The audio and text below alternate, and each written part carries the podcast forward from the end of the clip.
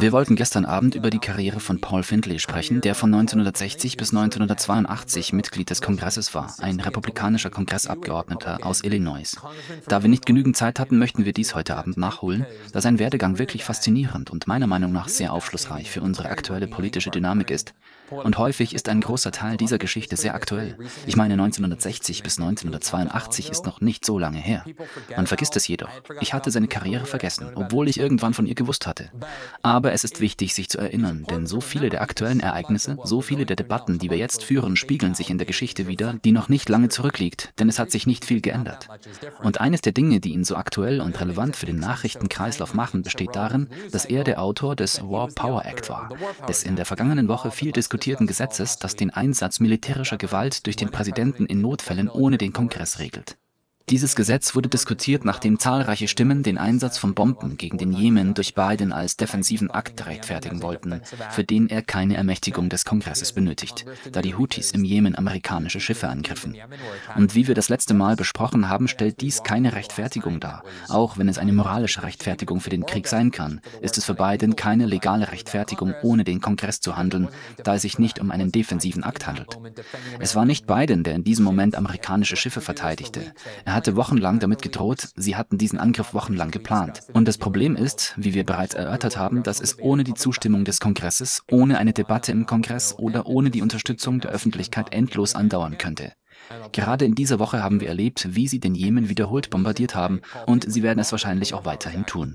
Aus diesem Grund verfasste Paul Findlay den War Powers Act. Er reagierte damit auf das Vorgehen, mit dem die Vereinigten Staaten in den Krieg in Vietnam eingetreten sind.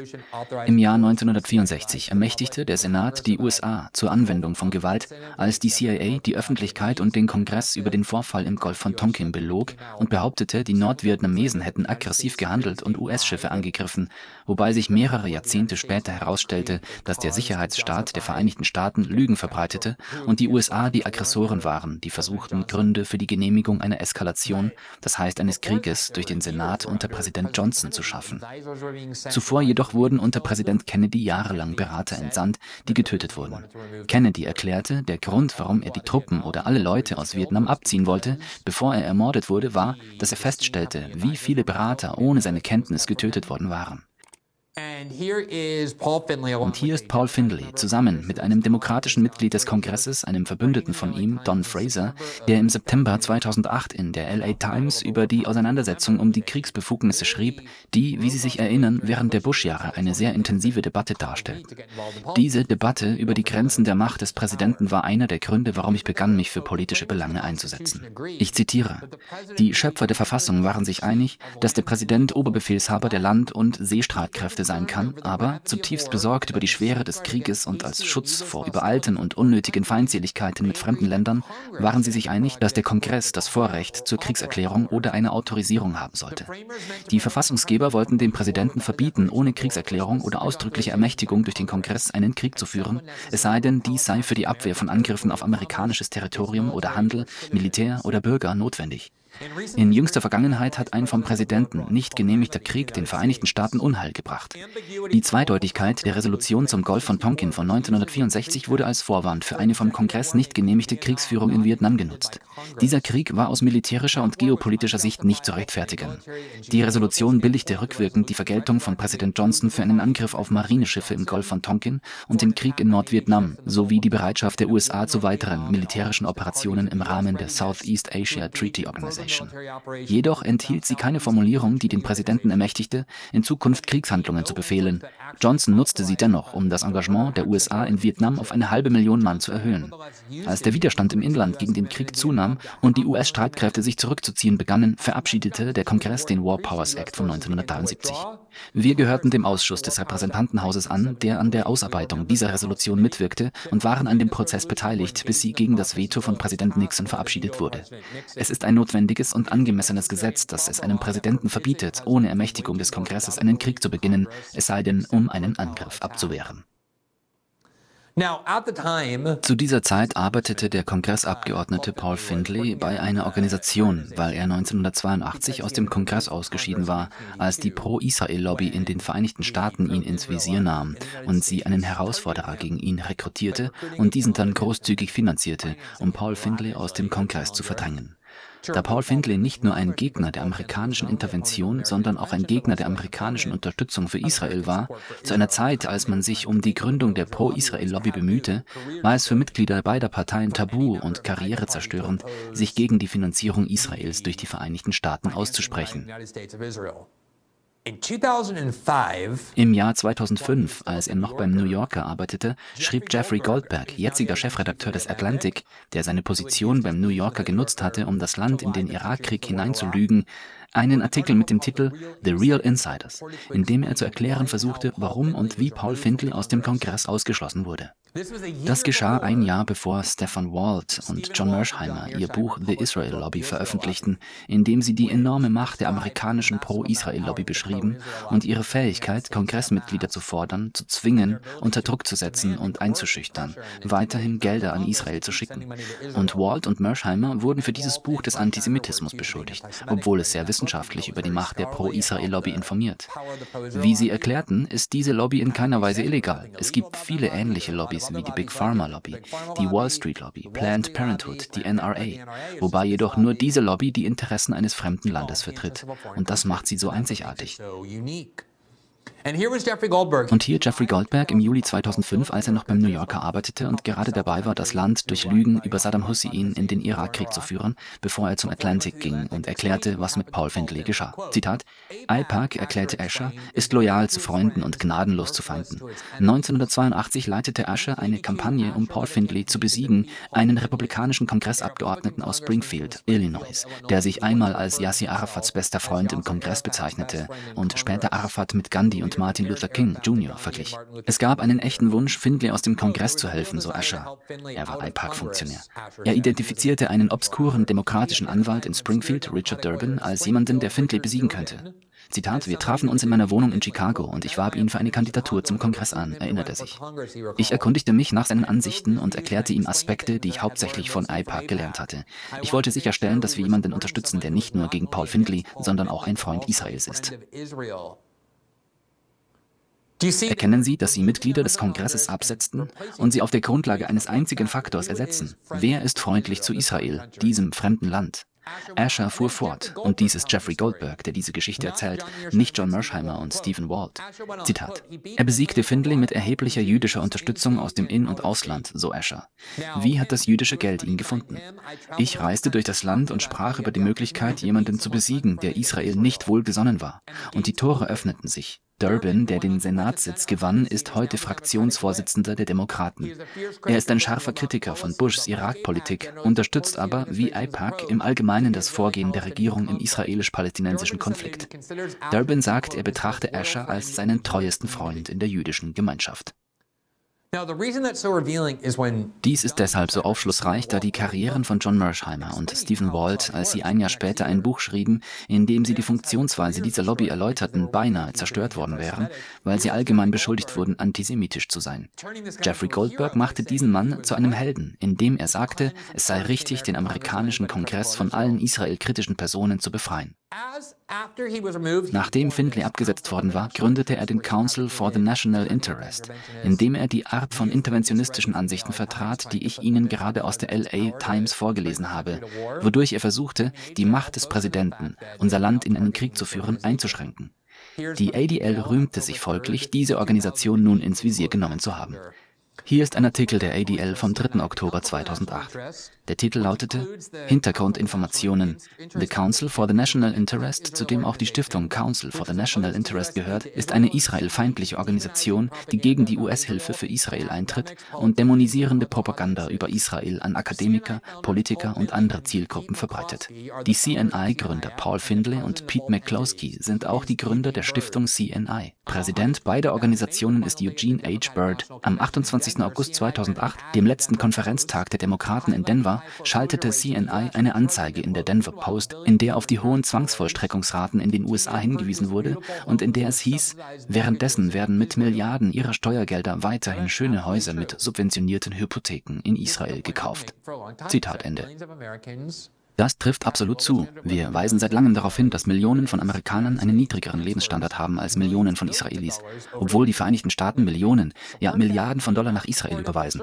Man kann das gutheißen oder nicht, aber die amerikanischen Bürger sollten davon Kenntnis haben. Und die von Paul Findlay geleitete Organisation schaltete eine Anzeige, um die Amerikaner darauf aufmerksam zu machen.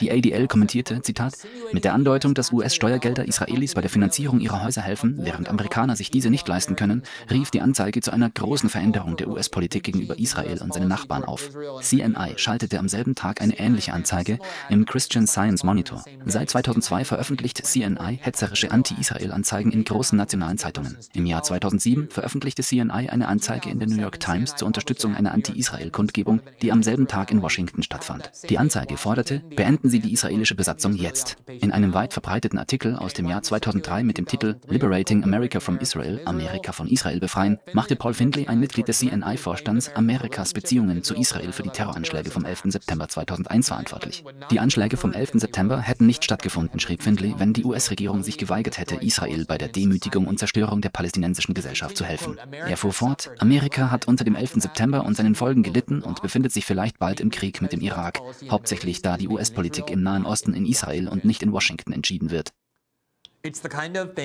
Diese Aussage ist heute häufiger zu hören, aber damals wurde sie kaum ausgesprochen. Paul Findlay büßte damit seine Karriere ein. Wir wollen Ihnen einen Videoclip von ihm zeigen, da er eine so interessante Persönlichkeit darstellte. Bedenkt man, dass er der Autor des War Power Act war, der heute die Kriegsbefugnisse der Vereinigten Staaten regelt und versucht, ihnen Grenzen in Bezug auf einen Kriegseintritt zu setzen. Er versuchte, die Wahrheit über Israel zu vermitteln, indem er darauf hinwies, dass wir diesem Land enorme Geldsummen zukommen lassen und dass wir für unsere Unterstützung dieses Landes einen hohen Preis zahlen, nicht nur in finanzieller Hinsicht, sondern auch in Bezug Bezug auf unsere Sicherheit. Hier spricht Paul Findlay im Jahr 2007. Er ist inzwischen verstorben. Er wurde 98 Jahre alt. Und hier hält er eine Rede zu diesem Thema. Even sales of spare parts for pumps selbst der Verkauf von Ersatzteilen für Pumpen, für alte Pumpen, wird rigoros kontrolliert. Als Amerikaner schäme ich mich, diese Tatsache zu schildern, denn ich weiß, dass Amerika die Quelle für das Überleben Israels bildet und diese armen Menschen im Gazastreifen und im Westjordanland eine solche Bestrafung nicht zugemutet werden kann.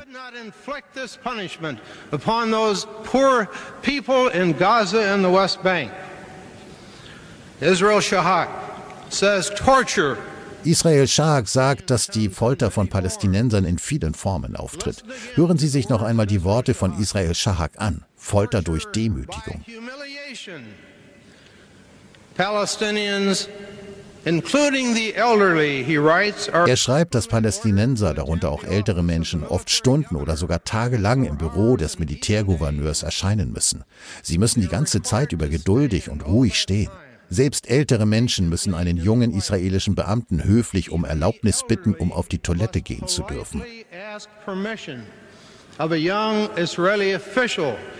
in order to have the right to go to the toilet. The aim is to reduce das Ziel ist, alle Palästinenser unterschiedslos zu dezimieren. Hier lese ich wieder von Israel Shahak, das sind nicht meine Worte. Das Ziel ist es, alle Palästinenser ohne Unterschied auf das Niveau von kleinen Kindern zu reduzieren, völlig unabhängig von höheren Autoritäten und jeden Israeli auf eine höhere Stufe zu stellen. Es ist auch legal, schreibt er weiter, alle Kliniken, alle medizinischen Dienste in einer Stadt zu schließen, den Strom stunden und tagelang abzustellen, den Telefondienst stunden und tagelang zu unterbrechen. As an American, I hang my head in shame to have to recount these facts to you. Als Amerikaner schäme ich mich, Ihnen diese Tatsachen erzählen zu müssen, denn ich weiß, dass die US-Regierung die Lebensader Israels ausmacht, ohne die Israel diese schreckliche Politik diesem Volk nicht antun könnte. Es ist sehr interessant, dass es sich hier um einen gemäßigten Republikaner handelt, der in den 1960er Jahren dem Kongress entsprang, der sehr stark vom Vietnamkrieg geprägt war. Dadurch, dass die USA auf dem Höhepunkt des Kalten Krieges mit dem Ausbau dieses massiven Sicherheitsstaates begannen, der im Dunkeln operierte, der Putsche in allen möglichen Ländern inszenierte. Und er wandte dieselbe Logik konsequent und gleichermaßen auf die Unterstützung der USA für Israel an. Er machte keine Ausnahme für Israel in seiner Weltanschauung und dafür wurde er ruiniert. Er wurde aus dem Kongress entfernt und als Antisemit gebrandmarkt. Und wir haben versucht, Ihnen in den Videos, die wir Ihnen mehrmals gezeigt haben, Ron Paul und Pat Buchanan vorzustellen, die viele der gleichen Kritikpunkte anbringen. Pat Buchanan, ein Spitzenbeamter im Weißen Haus von Nixon, Reagan und Bush, kandidierte mit diesen Grundsätzen für das Präsidentenamt und erhielt viel Unterstützung, ebenso wie Ron Paul, der vor einigen Wochen in unserer Sendung über all dies sprach. In der republikanischen Politik gibt es seit langem eine Strömung, die in Frage stellt, warum die USA so viel Schaden und Leid in Kauf nehmen, um die israelische Regierung zu finanzieren finanzieren. Aber die Absicht von IPAC war, wie Jeffrey Goldberg selbst in diesem New Yorker Artikel von 2005 dokumentiert hat, zu signalisieren, dass jeder, der so handelt, vernichtet wird. Wir hatten den Kongressabgeordneten Thomas Massey zu Gast in unserer Sendung, einen der grundsätzlichsten und klügsten Mitglieder des US-Kongresses, der bei den Rechtspopulisten sehr beliebt ist, der aber in der Frage der US-Finanzierung Israels eine abweichende Meinung vertritt. Er glaubt nicht, dass die US-Regierung Israel finanzieren sollte und er glaubt auch nicht, dass wir unsere Rechte auf freie Meinungsäußerung Äußerung im Namen des Schutzes dieses fremden Landes aufgeben sollten. Und hier erfolgt es nun im Jahr 2024, 40 Jahre nachdem Paul Findlay von der IPAC erfolgreich aus dem Kongress vertrieben wurde, während IPAC in Kentucky nach einem Herausforderer für Thomas Massey sucht. Es gibt keine Möglichkeit, dass ein Demokrat diesen Bezirk gewinnt. Sie müssen ihn in den republikanischen Vorwahlen aus dem Rennen werfen. Und zwar einzig und allein aufgrund der Feststellung, wer israelfreundlich eingestellt ist, wie sie erklärten. Es handelt sich um ein sehr ungesundes Umfeld für diese wichtige Politik und jeder, der Fragen dazu stellt oder in irgendeiner Weise Widerspruch äußert, geschweige denn versucht, die Debatte darüber im Kongress anzuregen, wo all diese Dinge zur Sprache kommen sollten, weiß, dass es in diesem Land eine sehr mächtige Pro-Israel-Lobby gibt, die sich zum Ziel setzen wird, sie zu zerstören, sie aus dem Kongress zu entfernen, ihre politische Karriere zu zerstören. Und in den meisten Fällen wird ihnen das auch gelingen. Vielen Dank, dass Sie sich diesen Clip von System Update angesehen haben, unserer Live-Show, die jeden Montag bis Freitag um 19 Uhr Ostküste exklusiv auf Rumble ausgestrahlt wird. Sie können die kompletten nächtlichen Sendungen live sehen oder sich den Bestand an Episoden kostenlos auf unserer Rumble-Seite ansehen. Außerdem finden Sie die vollständigen Episoden am Morgen nach der Ausstrahlung auf allen wichtigen Podcasting-Plattformen, einschließlich Spotify und Apple. Alle Informationen, die Sie benötigen, sind unten verlinkt. Wir hoffen, Sie dort begrüßen zu dürfen.